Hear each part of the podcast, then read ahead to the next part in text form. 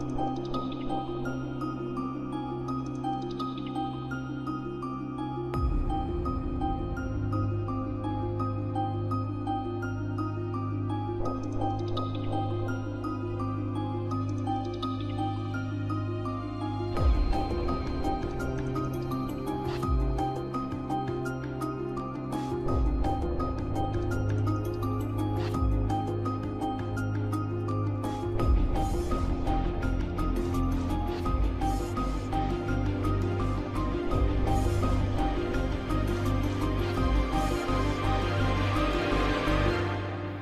Ich. Ich weiß nicht. Ich weiß nicht, wo ich bin. Das Licht ist so grell. Bin ich tot? Mein ganzer Körper schmerzt. Ich denke, das bedeutet, dass ich nicht tot bin. Zumindest noch nicht ganz. Alles wird jetzt klarer. Aber das verdammte Licht kommt immer näher.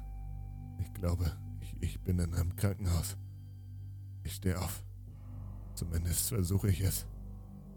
Mein Nacken schmerzt, egal wie langsam ich versuche, ihn zu bewegen.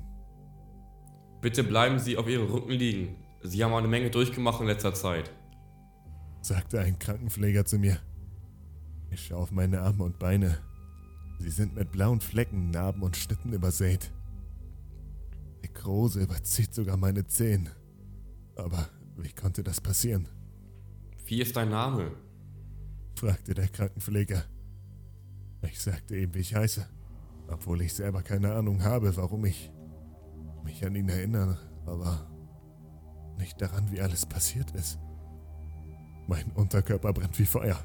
Sie sollten besser schnell handeln, wenn Sie mich wirklich heilen wollen. Was passiert mit mir? fragte ich ihn. Sie wurden fast von einem Auto erfasst. Und als sie ausgewichen sind, sind sie über einen Baumstumpf gefallen und wurden von mehreren Ästen, die dort herumlagen, zerkratzt. Der Fahrer war ein Psychopath, der gerade auf einem Tötungsstreifzug durch die Nachbarschaft gewesen war. Dieser stoppte das Fahrzeug, um ihm persönlich den Rest zu geben. Nach einem harten Kampf konnten sie ihn jedoch töten. erklärte er mir, als wäre es etwas ganz Normales. Unmöglich, schrie ich ihm zu und spürte einen stechenden Schmerz in meiner Lunge. Welche Beweise haben Sie? Ihre eigene Zeugenaussage, Sir. Als wir am Unfallort ankamen, befragten wir sie sofort. Sie erzählten uns genau das, was ich Ihnen gerade erzählt habe. antwortete er ruhig. Wenn das wirklich so ist, warum habe ich dann Wundbrand? Der Gestank von meinem eigenen Körper ist widerlich und ich ekle mich vor mir selbst. Der Tag wird mit jeder Minute immer schlimmer. Beruhigen Sie sich, Sir. Sie haben sich in den Schnee gelegt. Es war Winter, als es passierte. Und Ihre Füße begannen an Nekrose zu leiden.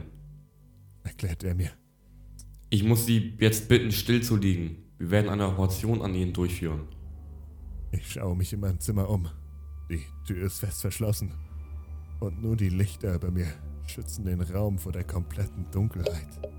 Das Atmen wird mit jeder Sekunde, in der ich nicht spreche oder mich nicht bewege, schwerer.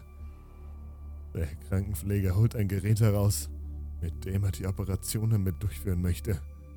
Langsam nähert er sich mit meinen Beinen. Warten Sie! Sind Sie verrückt? Sie müssen mich erst betäuben. Holen Sie ein Anästhetikum oder sowas. Andernfalls wird es sehr schmerzhaft. Mit einem starren Blick kommt er langsam auf mich zu, kichernd.